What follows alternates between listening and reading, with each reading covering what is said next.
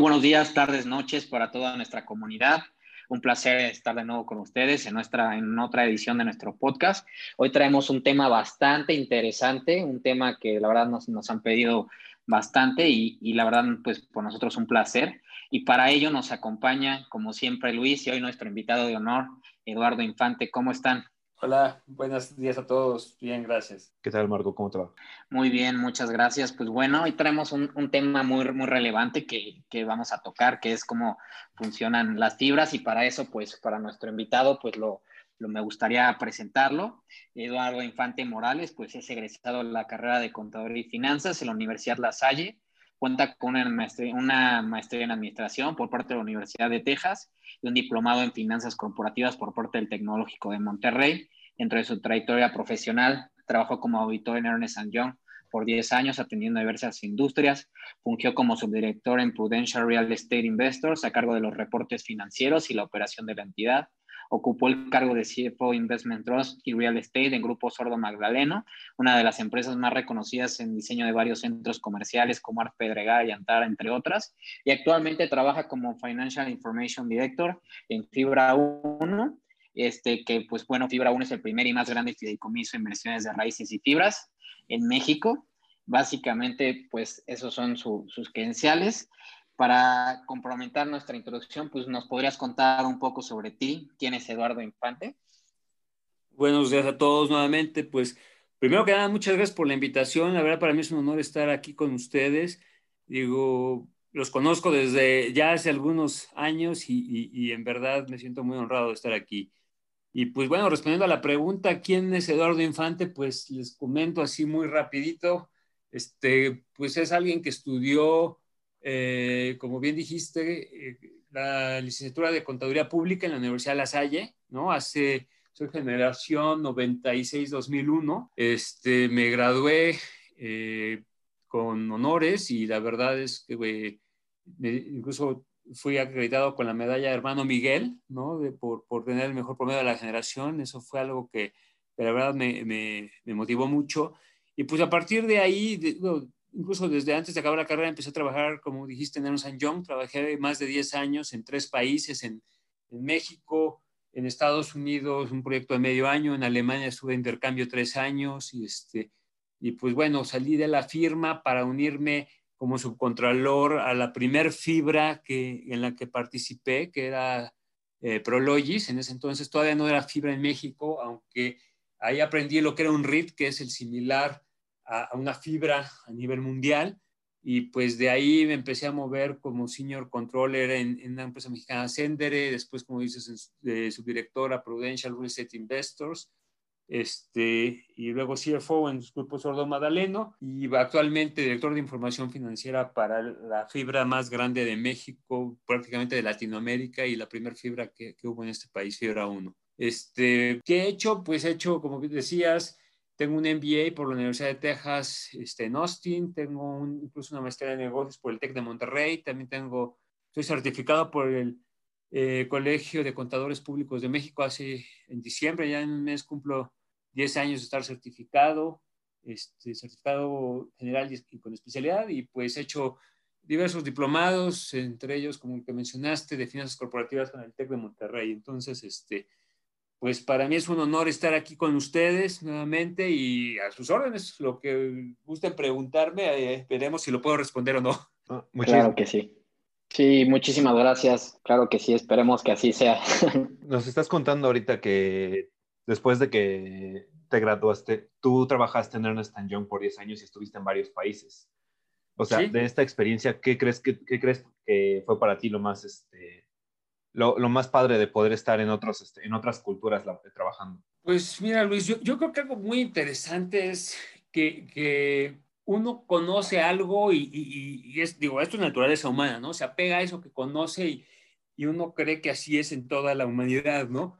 Este, me refiero a la forma de hacer negocios en México, a la forma de, de, de ¿cómo se llama?, de trabajar aquí en México, ¿no? Y cuando eh, estás expuesto a culturas diferentes, ¿no? Te das cuenta que pues cada uno tiene su, su forma de, de, hacer este negocio, su forma de trabajar, su forma inclusive de vivir, ¿no? O sea, cuando, por ejemplo, cuando, cuando estuve eh, con, con, los norteamericanos en Houston en un proyecto, de los primeros proyectos, por cierto, de Sarbanes-Oxley que hubo en, en, Estados Unidos, pues realmente es una cultura diferente. Ahí este, empecé a probarme, digamos, que más a lo que es exponerme al ambiente internacional. La verdad es que me gustó, este, me di cuenta que, pues gracias al background que ya traía, este, de haber trabajado eh, como unos tres años más o menos, no, cuatro en Ernst Young, este, pues realmente no se me complicó tanto lo que era trabajar con, con los norteamericanos, porque pues este, todos los que han trabajado en, firmas Big Four, pues es básicamente el día a día, ¿no? De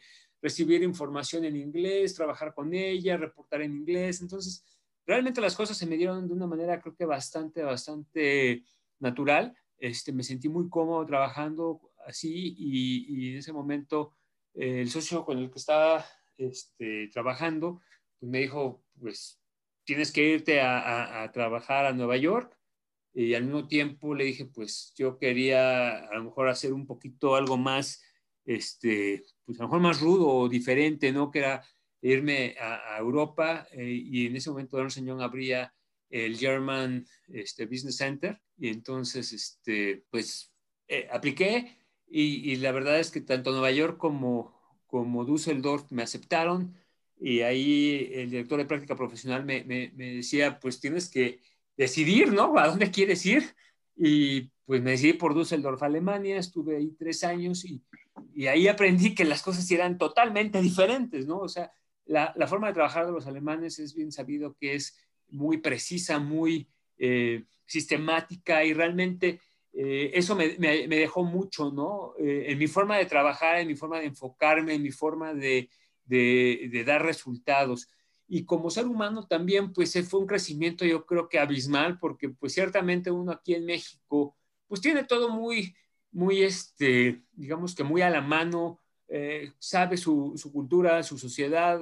Eh, aparte, somos una sociedad muy familiar, ¿no? Hablo de que vivimos en un núcleo familiar, entonces, pues realmente, eh, al menos en mi caso, mis padres me ayudaban, siempre me han ayudado mucho, entonces, este, pues en ese momento más de que pues yo vivía con ellos, la verdad es que todo se hacía cargo este, mi familia, ¿no? Y, yo me la pasaba muy bien. Al vivir solo en Alemania, pues tienes que aprender desde cocinar, llevar las cosas a la lavandería, organizarte, hacer las compras, o sea, entonces empiezas a crecer como, como ser humano también y, este, y empiezas a darte cuenta, te vuelves ahora sí que literalmente un adulto, empiezas a compaginar tu vida social, tu vida personal, tu vida laboral y, creces, ¿no? Y entonces, este, y digo, y, al final, este, para mí también fue un doble crecimiento porque, pues, como bien dijiste, mis apellidos son Infante Morales, nunca estuve en el colegio alemán y tengo gran relación con la cultura alemana, entonces, para mí fue un tema de empezar incluso desde antes de irme aquí en México, eh, aprender alemán, ¿no? Para poder eh, socializar con ellos, involucrarme en, todo lo que era su, su forma de pensar, y llegando allá, pues te das cuenta que sabes hablar tres palabras, ¿no? Y realmente necesitas como otras cuatro mil más, ¿no? Entonces era ponerse las pilas y empezar a aprender el idioma, empezar a interactuar con ellos empezar a lograr, este, pues, volverte parte o, lograr esa inmersión, ¿no? Y, y, entonces eso es algo muy padre que al final este, los mismos socios alemanes me felicitaron porque realmente creo que lo logré y pues, gracias a eso estuve tres años allá con ellos y al regresar a México pues ya venía con una estructura eh, de trabajo y de forma de pensar pues diferente, ¿no?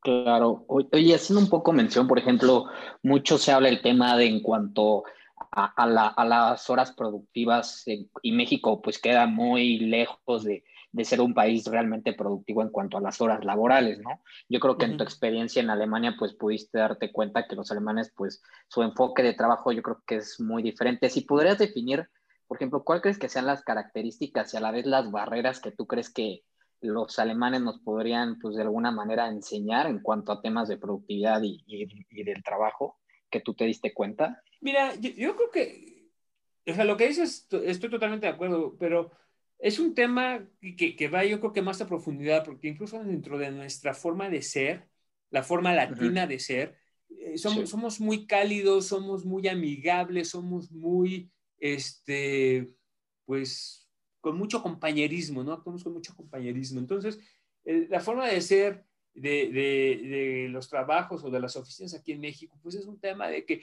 llegas, saludas, a lo mejor la gente eh, se prepara, ya sabes, el cafecito, eh, otra vez practicas algo en la cocina, ¿no? Con, con, tus colegas. Y pues ya después, a lo mejor como una hora después de que llegaste, este, ya estás de lleno en el trabajo y, incluso a lo mejor este, en un par de ocasiones en el día llega alguien preguntándote algo que bien lo pudo haber este, revisado en un libro, en internet o en, o en, o en alguna otra fuente, ¿no? Los alemanes, por el contrario, este, son muy enfocados, ¿no? Ellos este, eh, no pierden nunca de vista las fechas de entrega, los reportes, ¿no? Entonces, para ellos la verdad es que eh, el tiempo oficina es tiempo efectivo, entonces llegan, eh, pueden llegar así con sus dos, tres frutitas y su termo de, de café, sentarse, estar comiendo mientras trabajan, estar enfocados en la computadora, estar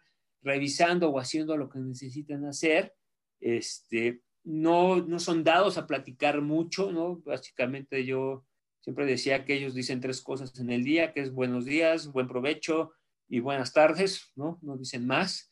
Entonces este, están enfocados todo el tiempo. El grado de concentración que pueden tener es, uno, o sea, es uno muy alto, ¿no? Incluso llegamos a decir que al acabar el día, esto es una experiencia mía, este, acabas con un dolor de cabeza bastante fuerte porque estuviste concentrado tanto tiempo y a tal nivel que, que sí, sí, sí te requiere mucho, ¿no? Y, este, y pues nuevamente, si tú necesitas, si tienes alguna duda en Alemania, pues bajas el libro o, o, ¿cómo se llama? O vas a la biblioteca o lo que necesites ahí de, de la oficina y consultas, ¿no? O sea, no, no, no te paras y, digo, a lo mejor está mal que use esta palabra, pero no molestas al, al colega para decirle, oye, este, ¿y aquí qué hacemos? Este, ¿Lo cargamos, lo abonamos, este, lo, lo capitalizamos o qué? ¿No? O sea, ahí eso es mal visto, ¿no? Tú debes encontrar tus respuestas y, dejar a los demás que también sean productivos, ¿no? Claro. suena muy, muy distinto a lo que se vive hoy en día en muchas oficinas en México y pues sí, yo creo que lo vemos reflejado sobre todo este, lo podemos ver incluso en, las, en lo que son los días de vacaciones, porque México es uno de los días, es uno de los países con menos días vacacionales este, por ley. Y en países donde hay una mayor producción, ah, una mayor productividad, pues este, creo que se ve reflejado esto. Porque sí, de hecho, Noruega es el país, si no mal recuerdo, con más días de vacaciones y el segundo es Alemania. Sí, claro, entonces yo creo que es parte como de, pues, para compensar la productividad de justamente estar este, todas estas horas en la oficina súper concentrado, que aquí la verdad no se da tanto. Pero pues sí, muy, muy, muy este, interesante. Y yo creo que aún más eh, en el área que nos comentas que empezaste a trabajar, porque auditoría es un área muy demandante. Tú, cuando, tú cuando comenzaste a trabajar nos dices que fue en auditoría en Ernst Young. Eh, de, de, esta área que nos puedes platicar este, en específico, ¿tú la recomendarías para quienes comienzan su carrera? Mira, te, voy a ser honesto, ¿no? O sea, yo, fui auditor porque mi papá este, trabajó para, para una firma también mundial, para PwC. Trabajó pues, más, de 50 años, ¿no? Este, digo, fue socio como 30 años o 35 años de su vida, o sea, y pues obviamente pues era mi modelo a seguir, ¿no? Al inicio de mi carrera. Entonces yo entré en San John, sobre todo por temas de, que no puedes este, trabajar en el mismo lugar que, tu papá o, tener familiares, ¿no? En la oficina, ¿no? Entonces, este, pues yo, yo opté por ir en San John. Obviamente al inicio pues quería ir a, a PwC, ¿no? Y, de hecho me tocó el momento en que se fusiona Pricewaterhouse con Coopers and Lybrand y este, para crear PwC, pero, pero por esta política familiar, pues acabo en San John. Yo iba por un año, probablemente, estaba estudiando todavía en la Salle y decía, bueno, vamos a probar, ¿no? Este, a ver qué tal, a ver si me gusta, a ver si, si, tengo éxito. Y pues chistosamente el tiempo pasa y pasaron 10 años, más de 10 años, y, digo, yo acabé en tres países y, y, pues con, con, una carrera creo que muy exitosa. Este, si lo recomendaría o no, creo que sin lugar a duda mi respuesta es sí, sí lo recomiendo porque porque te da un enfoque muy especial el ser auditor. Digo, no, sé si una década es suficiente o es poco o es mucho, este, pero al menos te da un enfoque para ver o, poder ver los negocios en base a procesos. Eso es algo que te da una ventaja, creo que en muchas ocasiones. Te ayuda obviamente a ser muy, eh, pues digamos que muy clavado, muy específico en, en, los aspectos técnicos, es decir, en las normas, ¿no?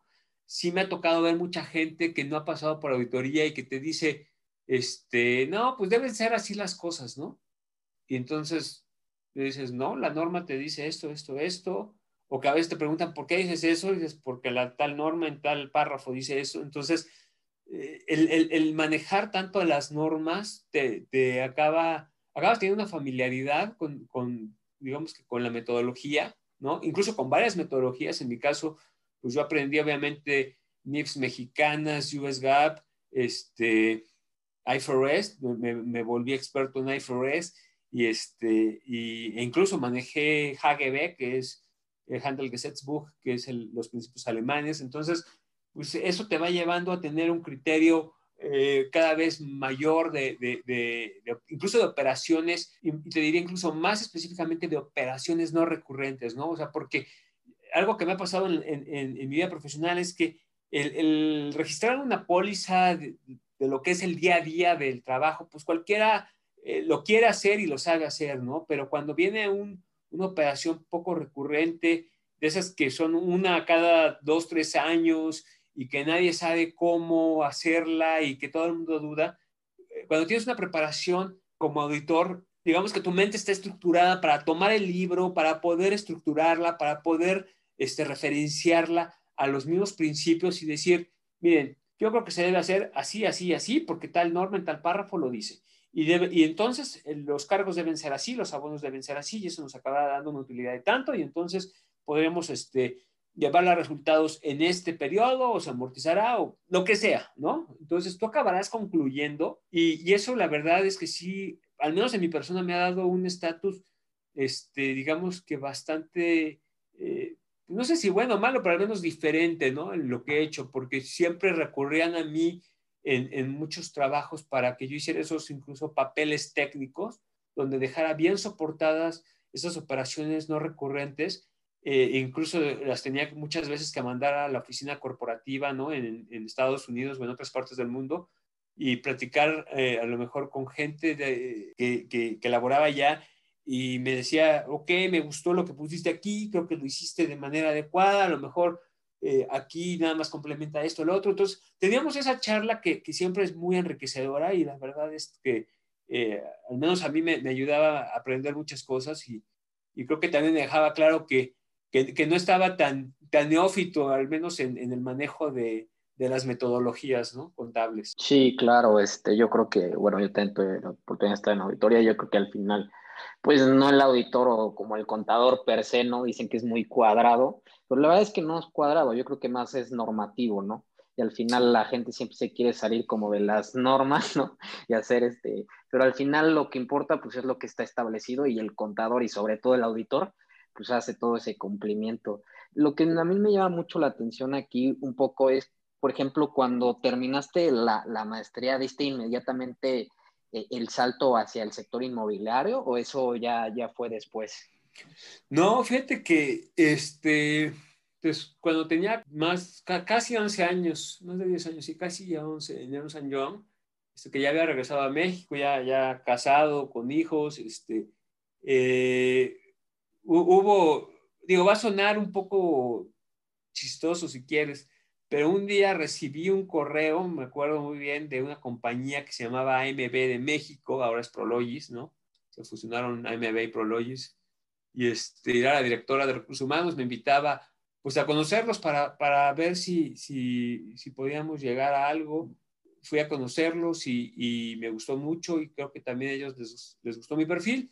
Y entonces empecé a trabajar con ellos. Entonces, salgo de Ernst Young eh, y me vuelvo subcontralor de, de Prologis y este pues trabajé un año ahí, la verdad, este, me tocó la fusión, les digo, entre AMB y Prologis, que fue todo un, un nuevo, este, pues una nueva experiencia. Incluso me lo, lo, que yo digo siempre es que ahí me tocó el, mi proceso de detox, de, de, auditoría, ¿no? De, o de consultor, este, donde dejas de, de, tener la cachucha de revisor para ponerte la cachucha de hacedor, ¿no? Entonces empecé a crear este, pues la, la, contabilidad tal cual, ¿no? Entonces fue, fue, algo muy interesante que tuve que, que, empezar a asimilar y, este, y estuve, como les digo, un año ahí, después me fui de senior controller a una empresa mexicana y después hasta que llegué a Prudential fue cuando estudié mi, mi, mi MBA y, y, la maestría y entonces, este, y, en,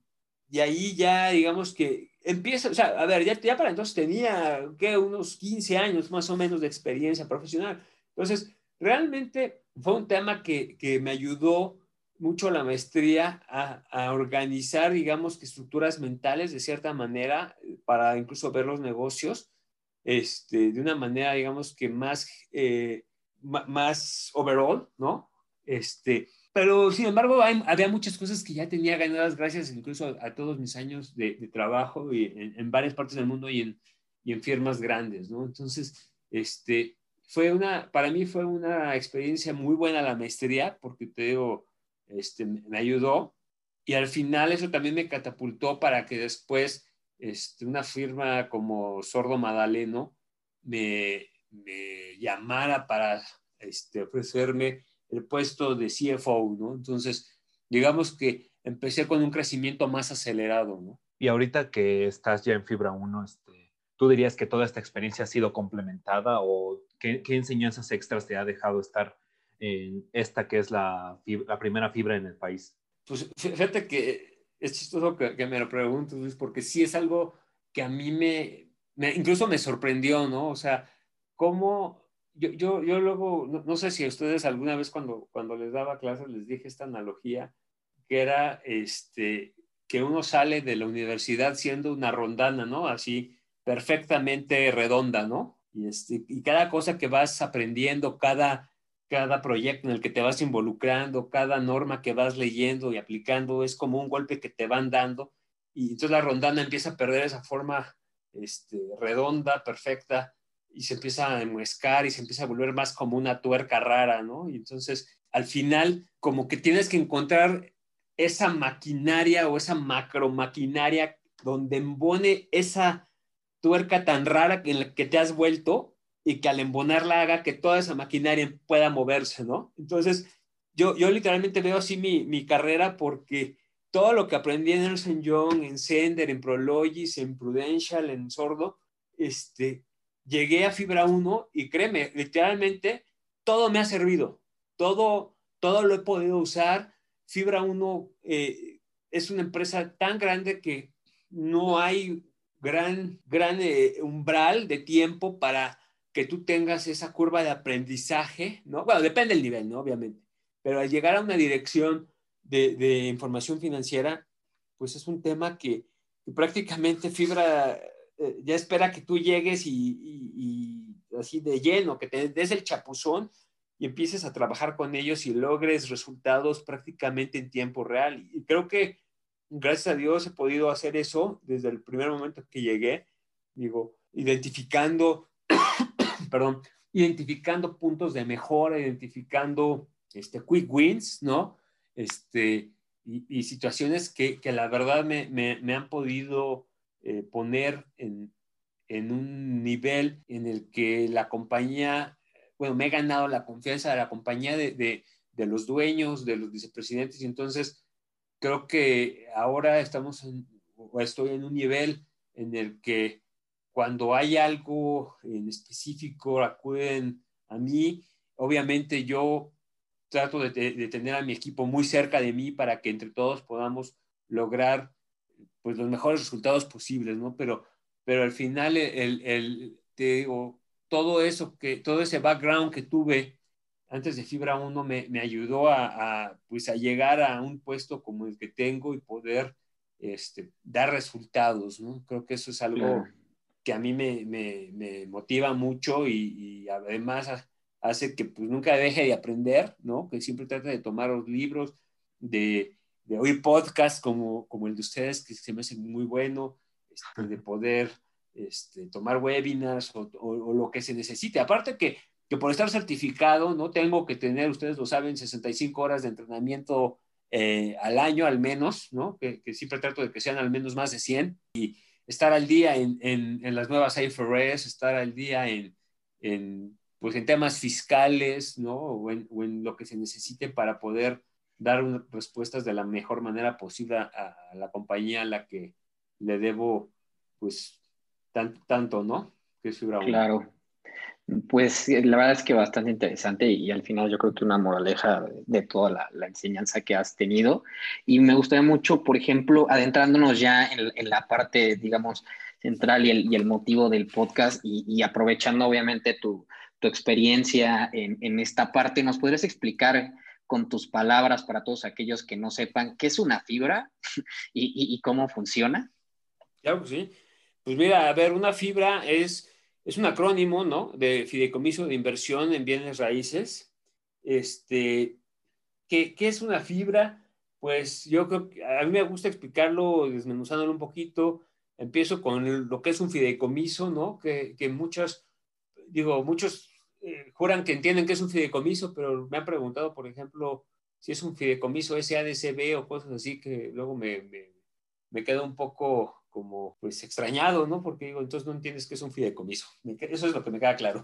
Un fideicomiso es, es un contrato, es un acuerdo de voluntades como tal, ¿sí? Este, los fideicomisos, como ustedes saben, nacen desde pues, prácticamente tiempos de los romanos, se perfeccionan eh, con los británicos y pues bueno, al día de hoy un fideicomiso se forma de tres partes, que es un, un fideicomitente, un fideicomisario y un fiduciario. El fiduciario tiene que ser una institución bancaria para que tenga un deber fiduciario, que tal cual es el, sagradísimo deber de velar por, las causas del fideicomiso, ¿no? Entonces, un fideicomitente tiene que aportar recursos a, dicho contrato, al fiduciario, ¿no? Que los velará, que velará por el bien de los mismos y entregará eh, el resultado del manejo de dichos eh, activos, de dichos recursos, al fideicomisario.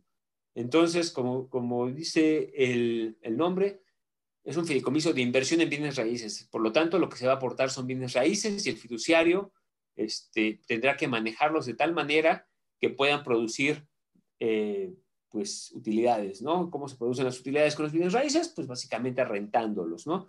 Eh, cuando tú los rentas, pues vas recibiendo mes a mes ese beneficio. Incluso al final de la vida del bien inmueble, lo puedes vender y también tendrás una utilidad por venta. Eh, ¿Qué se hace con este tipo de, de, fideicomisos? Pues básicamente eh, tienen un, tratamiento fiscal preferente, el cual está eh, constatado en el artículo 187 y 188 de la ley del ICR y pues lo que, a lo que se refiere esto es que este tipo de fideicomisos son públicos, están en la Bolsa Mexicana de Valores eh, y tienen su patrimonio dividido en CBFIs, ¿no? que son certificados bursátiles. Y entonces lo que, lo que tú haces es vender como si fueran acciones estos certificados bursátiles, ¿no? Sobre todo el día uno eh, en un IPO, ¿no? Y el, el gran público inversionista te los compra y con lo que tú obtienes de, esta venta, pues empiezas a, comprar más bienes inmuebles o a mejorar eh, los que ya tienes para poder eh, cobrar rentas, generar utilidades, ¿no? Porque obviamente eh, cobras rentas, pero también tienes que darles mantenimiento, tienes que tener gastos de operación y al final tendrás una utilidad de la, cual tendrás que distribuir al menos 95% de ella de la utilidad fiscal una vez al año, ¿no? Entonces, pues la verdad es que es un tema eh, que es muy bueno como inversión. Es una inversión a largo plazo, por supuesto, porque mucha gente también luego me ha dicho, eh, oye, pero las fibras van perdiendo. Pues sí, sí van perdiendo. Ahorita digamos que estamos sufriendo eh, momentos poco eh, típicos o más bien muy atípicos en la historia de la humanidad, ¿no? Como esta, esta pandemia, lo cual hace que, que pues, los mercados eh, y, los análisis se vuelvan un poco extraños. Entonces, las fibras van perdiendo, pero como les digo, es una inversión a largo plazo, la cual te va a dejar, eh, creo que bastante buenos rendimientos, depende como todo, en, qué momento de la curva entres y en qué momento de la curva salgas de la inversión, ¿no? Pero este, pues, realmente eh, son, son inversiones buenas, son inversiones muy sólidas, inversiones que tienen una base de ladrillos y varilla, ¿no? Eh, no, con esto quiero decir que no es una empresa de software en la que cualquier persona puede tomar tu código fuente y a lo mejor hacerle una mejora y que crees, ups, ya salió la nueva compañía de software que deja atrás a la anterior y entonces, pues mucho de lo que hiciste, pues pierde valor, ¿no? Aquí podrá perder valor, sí, porque el valor se lo dará el nivel de ocupación que, tenga cada, cada propiedad. Sin embargo, eventualmente, cuando Dios quiera regresemos a la normalidad, pues las compañías van a tener que seguir teniendo espacios para trabajar, los centros comerciales o los, retailers van a necesitar espacios para ofrecer sus productos y entonces este, pues esto se reactivará y, realmente los centros comerciales, los edificios de oficinas, los parques industriales se volverán a llenar y, se echará a andar nuevamente eh, este monstruo que conocemos como economía, ¿no? Entonces, pues es, es, tema de, de esperar y, nuevamente, cuando, si tú esperas, pues puedes entrar en ciclos muy buenos en los que las fibras dan muchísimo, muchísimo rendimiento, ¿sí? El rendimiento se mide como el flujo este, libre de operación, el FFO, y ese es el que pues básicamente eh, nosotros vamos este, usando para medir la, la, pues el comportamiento de la, de la fibra y es el que se reparte a los, a los tenedores de CBFIS. No sé si, si, si fui muy técnico, ¿no? O, quieren que explique eh, en mayor detalle algo de lo que dije. Ah, no, no, creo que estuvo bien y de hecho iba a comentar que, este, que justamente lo que, es lo que es una fibra quizá no es conocido no tanto porque sea un tema complejo, sino porque eh, en sí este concepto lleva otros términos y otros este, pues, subconceptos que tampoco son tan conocidos por la, este, pues, por la sociedad en general. Bien comentabas ahorita el, caso de los fideicomisos. Y nada más este, este mismo contrato, esta misma figura legal, es algo que ya causa conflicto en muchas personas. Entonces, si ya desde ahí estamos mal, pues es algo que va a complicar a veces más el conocimiento pues más íntegro de lo que es una fibra. Pero sí, yo creo que no es tanto que sea un tema complejo, es más bien que involucra mucha terminología. Pues sí, es, es, es algo que, que, en otras partes del mundo, por ejemplo, la, lo que son las asociaciones de REITs de Estados Unidos, Australia, Inglaterra, tienen 50 años o más, entonces allá son, son conceptos bien definidos. Aquí en México, pues prácticamente desde que Calderón empezó a abrir eh, la ley para que las AFORES pudieran invertir en, pues digamos que ya no solamente en CETES, sino en, inversiones con mucha seguridad, como serían bienes inmuebles, ahí es cuando empieza a ver eh, la luz, digamos que el boom de, de, los fideicomisos, bueno, o de los fondos de inversión en ese, en ese momento.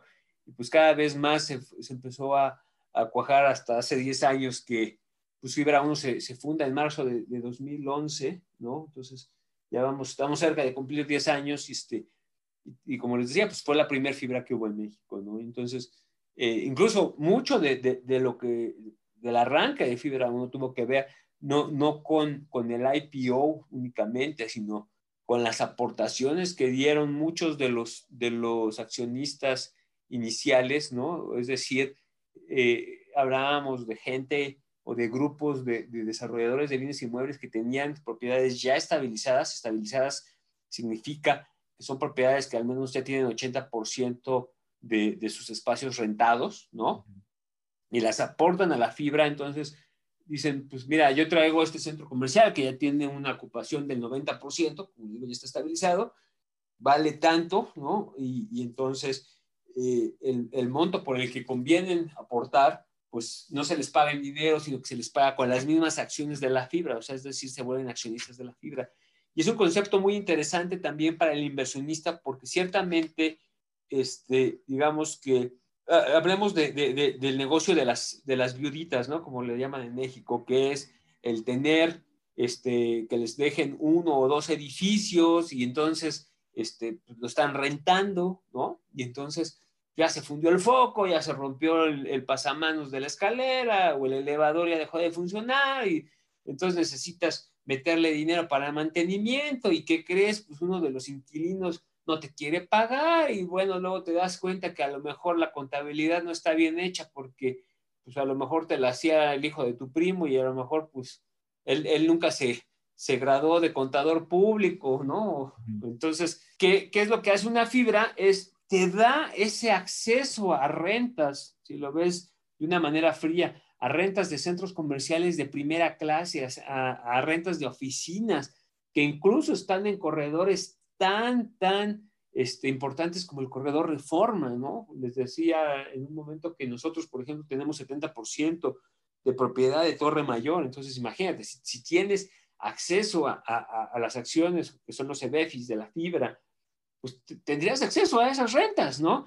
Y además tienes eh, un equipo tan especializado para darle mantenimiento, para administrarla, para hacer que, todas las propiedades funcionen, que pues realmente sería difícil que tú como dueño de uno o dos este, edificios podrías tener ese, ese equipo tan especializado, ¿no? Entonces, este, pues yo creo que es, es una inversión muy segura, muy buena, que, que es a largo plazo y que pues digo, nada más para hacer numeritos así muy rápido, pues al día de hoy está muy castigado el precio del CBF y está al menos el nuestro está como por ahí de los 16 pesos por CBFI, ¿no? Y te das cuenta que pues te está dando, perdón, te está dando como dos pesos, este, básicamente por, sí, como dos pesos por año, ¿no? Entonces, pues dices, oye, pues si te da dos pesos por año de rendimiento y, lo mantienes ocho años, pues ya te devolvieron el, el valor del CBFI. Y aparte, lo vendes, este, aunque sea a los mismos 16, pues ya ganaste el doble. Pero si en esos 8 años, porque digo que es una inversión a largo plazo, a lo mejor ya vale 32, pues ¿qué crees? Ganaste 300%, ¿no? Entonces, es, es, una forma de invertir muy segura, con mucho rendimiento, basada este, básicamente en la plusvalía, ¿no? La plusvalía que va a tener este, pues, los bienes raíces, sí, el bien inmueble. Entonces, pues esto, esto incluso se basa en una teoría económica en que pues, pues la población no deja de crecer, ¿no? Entonces, cada día nacen más, más seres humanos, cada día estudian más seres humanos, cada día se gradúan más seres humanos y cada día necesitan más lugares donde vivir, donde salir a comprar cosas, donde pasear y entonces, pues eso es algo impresionante, ¿no? Ahora, mucha gente incluso dice ahora, perdón, este, oye, pero con lo de la pandemia la gente ya no va a salir a los centros comerciales. Creo que quedó más que claro que en cuanto nos abrieron nuevamente los centros comerciales, mucha gente salió, igual y no a comprar, pero salió a, a, tener un poco de salud mental, ¿no? O sea, el ser humano es un ser sociable que necesita salir, respirar, ver, este, tener algo de esparcimiento mental, ¿no? Entonces, pues realmente creo que es un tema eh, muy, muy interesante que, que, al menos a mí me deja claro que las fibras, o bueno, hablemos algo más sencillo, los centros comerciales este, no, nunca, nunca van a dejar de existir porque pues, necesitamos eso, aunque sea salir a ver una película, tomar un helado y, y platicar con alguien, ¿no? Sí, sí, claro. Y yo creo que ahorita mencionaste un tema muy, muy interesante, que es la parte en la que estos instrumentos ya existen en Estados Unidos y en otros países y están ya este, pues, probados. Más, consolidados desde hace varios años. Este, entonces, relativamente en México son un instrumento nuevo. Y digo relativamente porque 10 años no es tan, tan nuevo. Pero pues sí, yo creo que es parte de lo que mencionamos de que en la cultura no se llegan a considerar o conocer tanto estos instrumentos. Pues pero hay 13 o 14 fibras en México, ¿eh? no, recuerdo exactamente el número, pero andan rodando, rondando los 14, las 14 más o menos. Y, y sí, o sea, no, no es un número alto, ¿no? Realmente. Entonces, son 10 años, pero, pero incluso hay, grupos financieros o, grupos de bienes raíces más bien que quieren consolidarse como fibras y pues no han podido al día de hoy, ¿no? Y siguen trabajando para hacerlo. Entonces, este, pues ojalá lo logren para que ese número de fibras pues cada vez se incremente más. Exacto. Incluso hay un índice de, bolsa de, fibras, ¿eh? ya al día de hoy. ¿Tú cuál dirías que es ahorita eh, la barrera más importante para las fibras en México? ¿Por qué no tienen el impacto que tienen en Estados Unidos?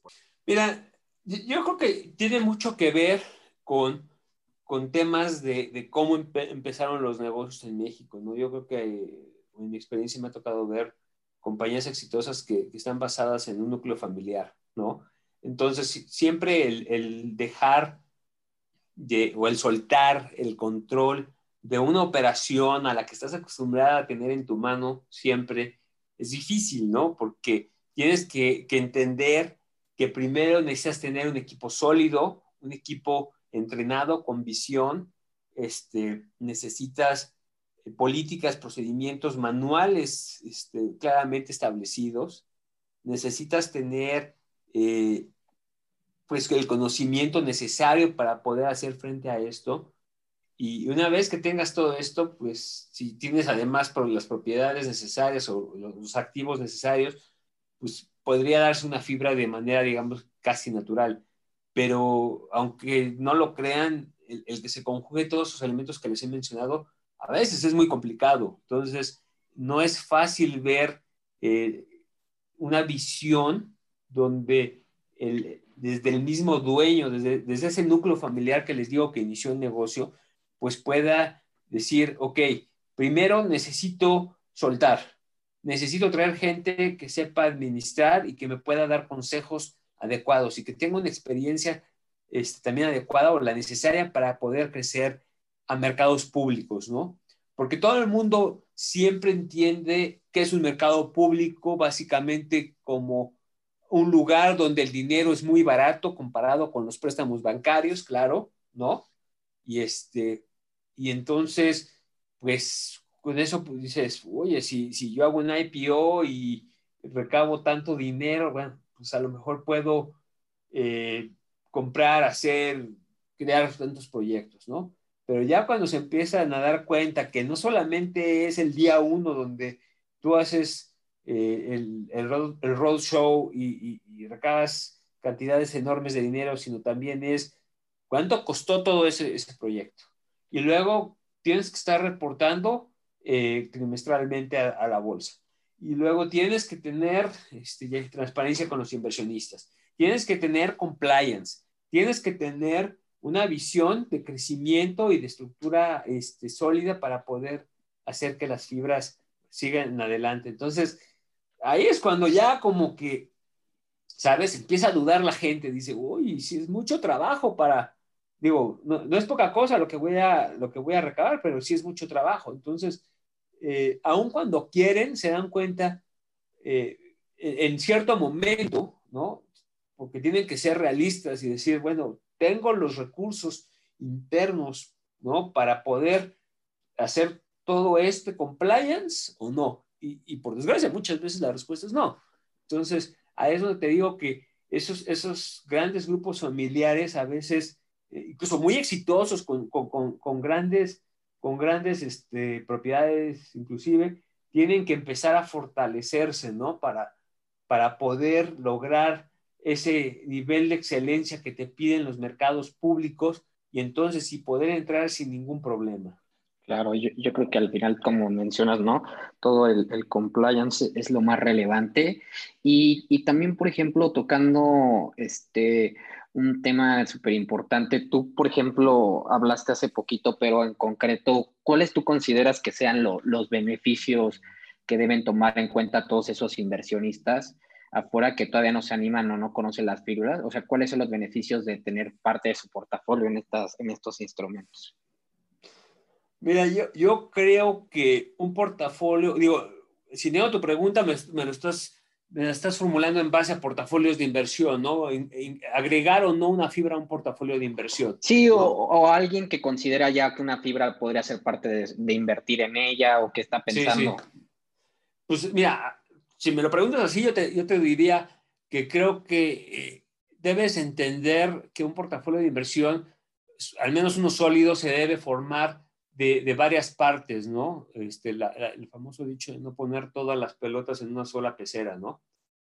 Este, que, que al final es un tema de, debes tener esa mezcla exacta en la que aceptes riesgo para tener ganancia, pero también tengas un anclaje eh, lo suficientemente bueno para que en momentos de crisis no pierdas todo, ¿no?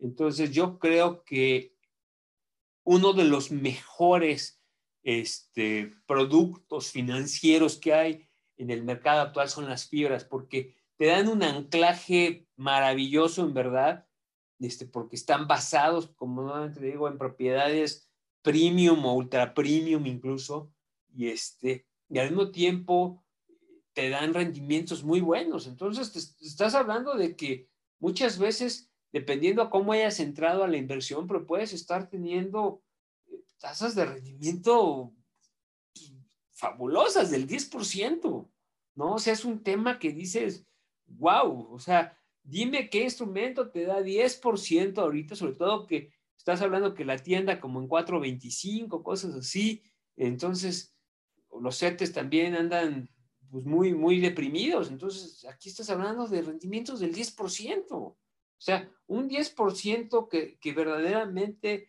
nadie, nadie te va a dar y, y aparte no estás hablando de, de, inversiones fantasmas o, o, de, pura, de pura especulación. Aquí estás hablando de, como, como les mencioné hace rato, de ladrillos y varillas, ¿no? O sea, de cosas que puedes ver, que, que, que, no se van a caer en 20 minutos o van a desaparecer. Entonces, yo creo que es eh, no solamente fabulosa una fibra, sino es el instrumento ideal para invertir. Ya hace rato comentaste un poco acerca de cuál ha sido el impacto que han tenido durante la situación actual y durante la pandemia. Obviamente las empresas van a dejar de este, rentar las oficinas por un tiempo en lo que mandan a sus empleados a sus casas para que no se contagien y todo. Pero ahorita ya un poquito este, de forma más profunda, ¿tú cuáles piensas que serán los retos que va a ir enfrentando este, tanto las fibras como el sector este, inmobiliario? ¿Y cómo ves tú a la industria dentro de los siguientes dos años? Mira, yo, yo creo que sí somos una industria que está muy sensible al, al momento de, de, encontrar la, la, cura, ¿no? De, de, esta pandemia, ¿no? De, este virus. Eh, ¿Por qué? Porque sí a nosotros nos ha, por ejemplo, los, los, los gastos de operación indudablemente han crecido. ¿Por qué? Porque ustedes lo han visto, cuando entran a un centro comercial, pues tienes gente ya específicamente para tomar temperatura, este, tienes gastos de, de, que tienes que suministrar este, alcohol a, todo, a todos los, visitantes, ¿no? Tienes que tener eh, programas de limpieza mucho más estrechos, si antes era cada cuatro horas, ahora son cada dos o cada hora, ¿no? Este, y, e incluso a lo mejor si antes las, las mismas mesas en los food courts tenían una distancia de un metro, pues ahora a lo mejor hay que poner una sí y una no para que esté la, la, sana distancia, ¿no? Entonces, todo esto va afectando tu, tu, nivel de operación, de, ingresos, y pues bueno, es parte de, de, esta nueva normalidad.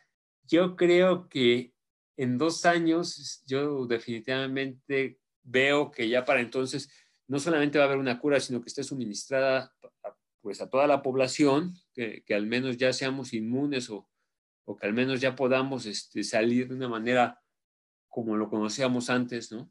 En la antigua normalidad, por llamarlo de alguna manera. Y esto nos va a hacer que, que pues volvamos a tener ese, ese nivel de, de ingreso, de utilidad que, al que estábamos acostumbrados antes, ¿no? La pandemia, el precio, por ejemplo, del CBFIA de 32 prácticamente, y ahorita les digo está a la mitad, 16. Entonces, sin embargo, yo, te diría que, que, esto lo he visto ya en varias ocasiones, ¿no? Y el nivel de resiliencia que, tiene, que tienen las fibras es, es enorme, porque pues tú tienes, eh, te digo, tienes muchos activos que te permiten tener ese, esa respuesta a las adversidades, este, tienes hoteles, tienes oficinas, tienes centros comerciales, tienes este, parques industriales. Entonces, o sea, la economía no puede parar, la economía tiene que seguir. Entonces, en el momento en que esto se dé, pues yo creo que no va a ser un tema de construir para, para poder regresar. Toda la infraestructura ya está ahí, ¿sí? El, tema ahorita es que no la podemos operar, ¿no? Porque no podemos estar in situ en, en estos lugares en grandes congregaciones. Entonces, yo creo que el gran tema va a ser que en el momento en que se dé la, la cura, pues todos vamos a regresar a nuestras actividades de la manera normal y en ese momento el, el, gran monstruo de la economía va a despertar y va a volver a producir todo lo que, lo que tenía que producir o lo que dejó de producir, porque pues ciertamente este, mucha gente va a volver a tener empleo y va a empezar a, adquirir productos y ofertas y demandas van a seguir adelante y, esto va a volver a, florecer, ¿no? Entonces, en dos años debemos estar ahí nuevamente, ¿no? O sea, sin problema, yo, yo, yo creo. Y te digo, y ahorita es un gran momento, pues, para, para tomar el, el, precio del CBFI de, de manera eh, deprimida y, y, y, generar buenas, buenas utilidades en esos dos, tres años, ¿no? Porque nuevamente las, las fibras son inversiones a largo, me, mi, lo, lo, mínimo es mediano plazo, ¿no? Pero de mediano a largo plazo es, es el perfil del inversionista que entra una fibra. Claro. Y, no, pues, yo... Sí, adelante, sí, adelante. No, adelante tú primero. Y pues eso es lo que yo, yo creo que, que debe estar ocurriendo, no es mi expectativa.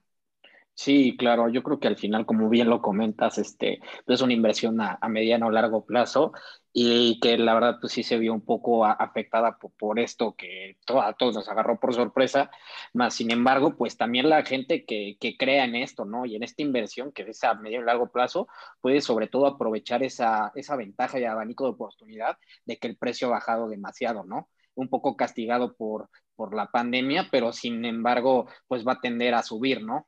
Entonces, Correcto. a veces se, sería al contrario, ¿no? Muchas de las, por ejemplo, a nosotros nos gusta mucho la ideología de Warren Buffett y sería un claro ejemplo para toda nuestra comunidad en este ejemplo, ¿no? O sea, al final la gente está, está pues toda desesperada un poco con la economía y los precios caen y yo creo que es el momento oportuno para que a veces hasta la gente que, que le gusta las inversiones podría, podría aprovechar la, la baja de los precios y, esperando pues obviamente que, que, haya una recuperación, la cual pues como dices, ¿no? Cuando se restablezca la economía pues, pues va a surgir, ¿no? Yo creo que es un tema esto de, de, de las ferias para mí bastante interesante, como lo mencionas. Al final es una inversión, como, como bien lo platicas, algo muy sólido, algo que, que es tangible, ¿no? Que lo puedes sentir, que está ahí y que nada va, o sea, nada va a pasar, mm, o sea, en cuanto a que pues, se, se, vaya a mover, ¿no? O, o, dónde quedó nuestra inversión, ¿no? Yo creo que al final es algo tangible y eso es lo que realmente es la, la relevancia de, de, las fibras, ¿no?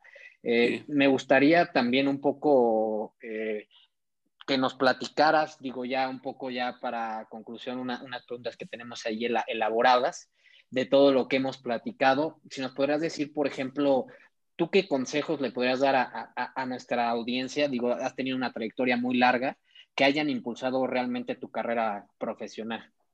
No, es una, creo que es una buena pregunta. Este, pues mira, tal, cual consejos, pues yo, yo, les diría que hay, hay, hay gente que, que a mí algunas, bueno, alguna vez me dijo, hay personas que algunas veces me dijeron, este, oye, qué suerte tienes, ¿no? Porque pues te, te, te encuentras o te caen muy buenos puestos para trabajar, ¿no? Y este, pues realmente, un poco razonándolo, yo te diría que yo creo que no, no es suerte tal cual, yo te diría que es producto de, de pues trabajo constante, yo te diría que es producto de incluso dos cosas muy específicas. Una, eh, nunca dejar de aprender, siempre estar ávido de conocimiento, siempre tratar de, de estar actualizado, siempre este, poder enfocarme en cómo dar valor agregado en todo lo que hago.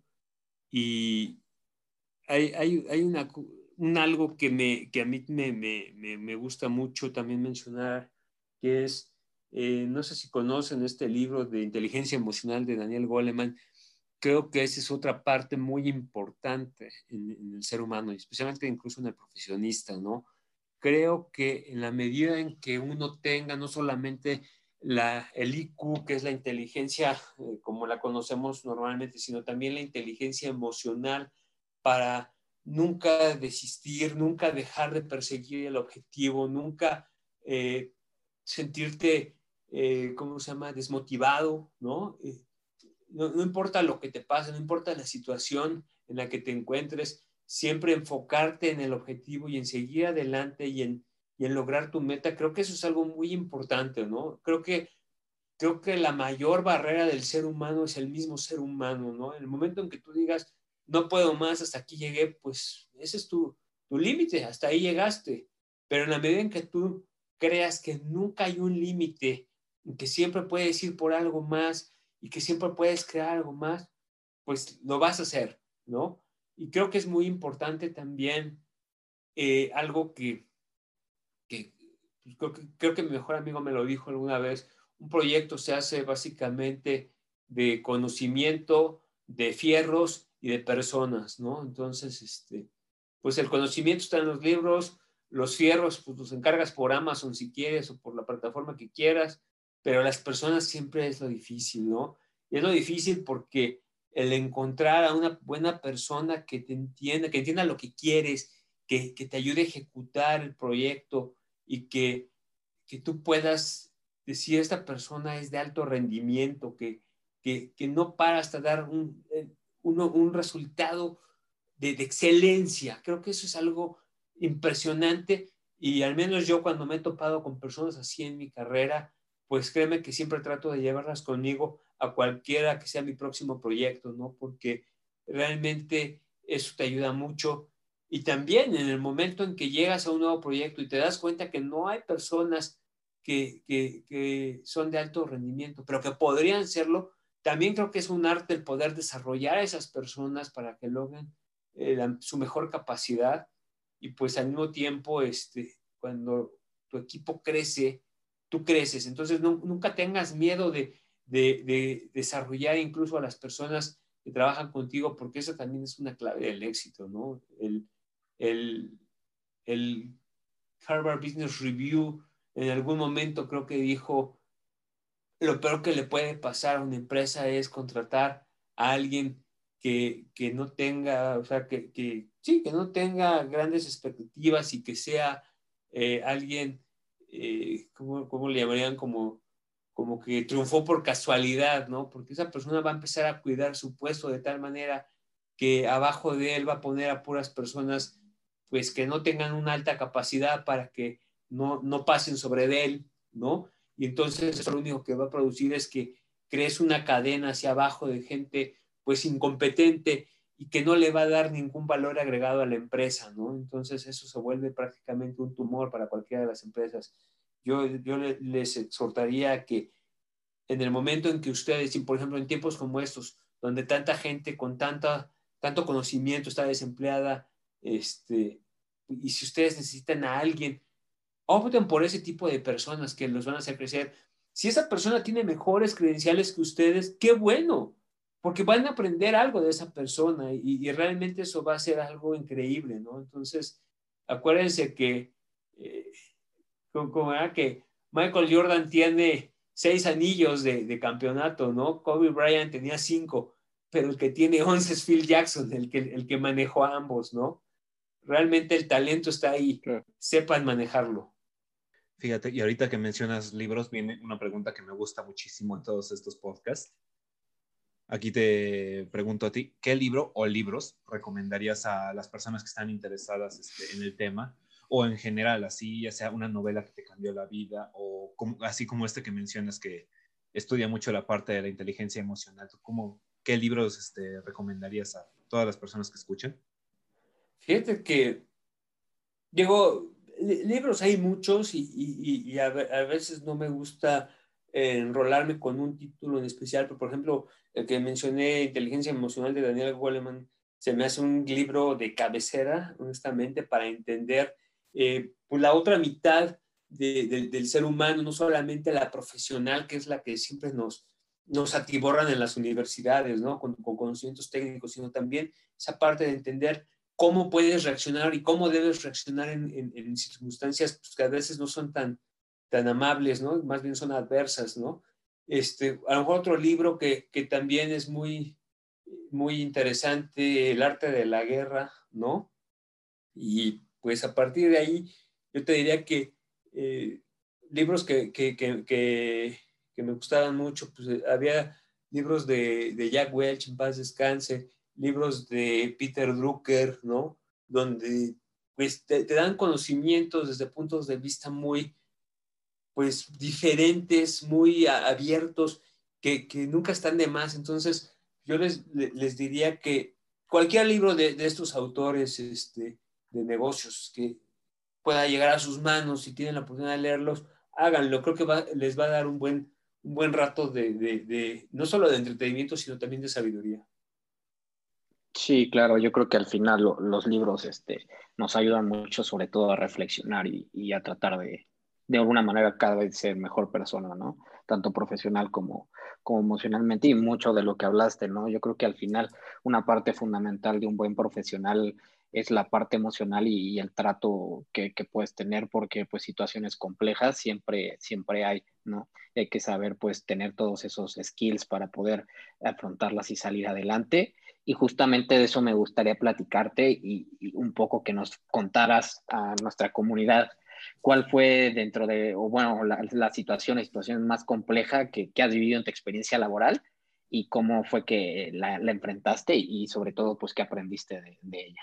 Mira, yo creo que he tenido dos situaciones interesantes, dignas de contarse probablemente. Una es mi experiencia en Alemania, ¿no? Donde, donde sí tuve un momento en el que pues en el que sí me llegué a preguntar qué carambas hago aquí, ¿no? Porque en, en, México me, la pasaba re bien, ¿no? O sea, eh, no solamente demostraba tener skills de sobra, sino que era apreciado y, me llamaban para los proyectos más, más complejos, ¿no? Eh, que había.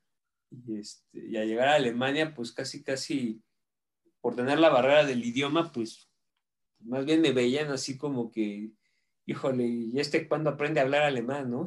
Entonces, tuve que, que, enfocarme, que crecer y que dedicarme a, aprender alemán en tres meses, lo cual es, eh, pues dicho por mis maestros en ese momento, decían, había gente que vivía en Alemania 30 años y no, no sabía hablar alemán. Yo tuve que aprenderlo, no tengo bien, bien, bien, pero, pero sí llegar a un, a un skill suficiente para poder desarrollar los negocios en tres meses. Entonces, ese fue un gran reto que tuve y, y lo pude pasar, lo cual me, me, demostró a mí mismo que, que pues el único límite que tengo soy yo mismo, ¿no? O sea, cuando yo quiero hacer algo, lo puedo hacer.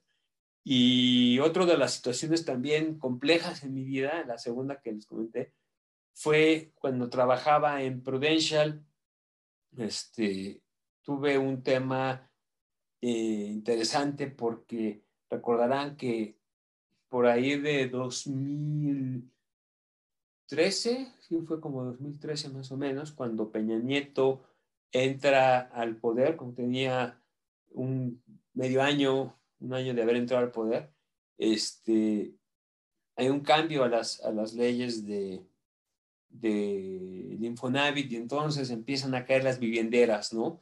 Geo, Urbi, Omex, este, empiezan a caer, puesto que ya las grandes extensiones de tierra que tenían ya no eran tan, tan válidas y ahora se, veía más eh, benéfico lo que eran los desarrollos verticales, ¿no? no tanto horizontales. Entonces, este, pues Prudential tenía eh, relación con, con, con, algunas de estas compañías y entonces empieza lo que llamamos en ese momento el divorcio ¿no? de, de, de esas compañías.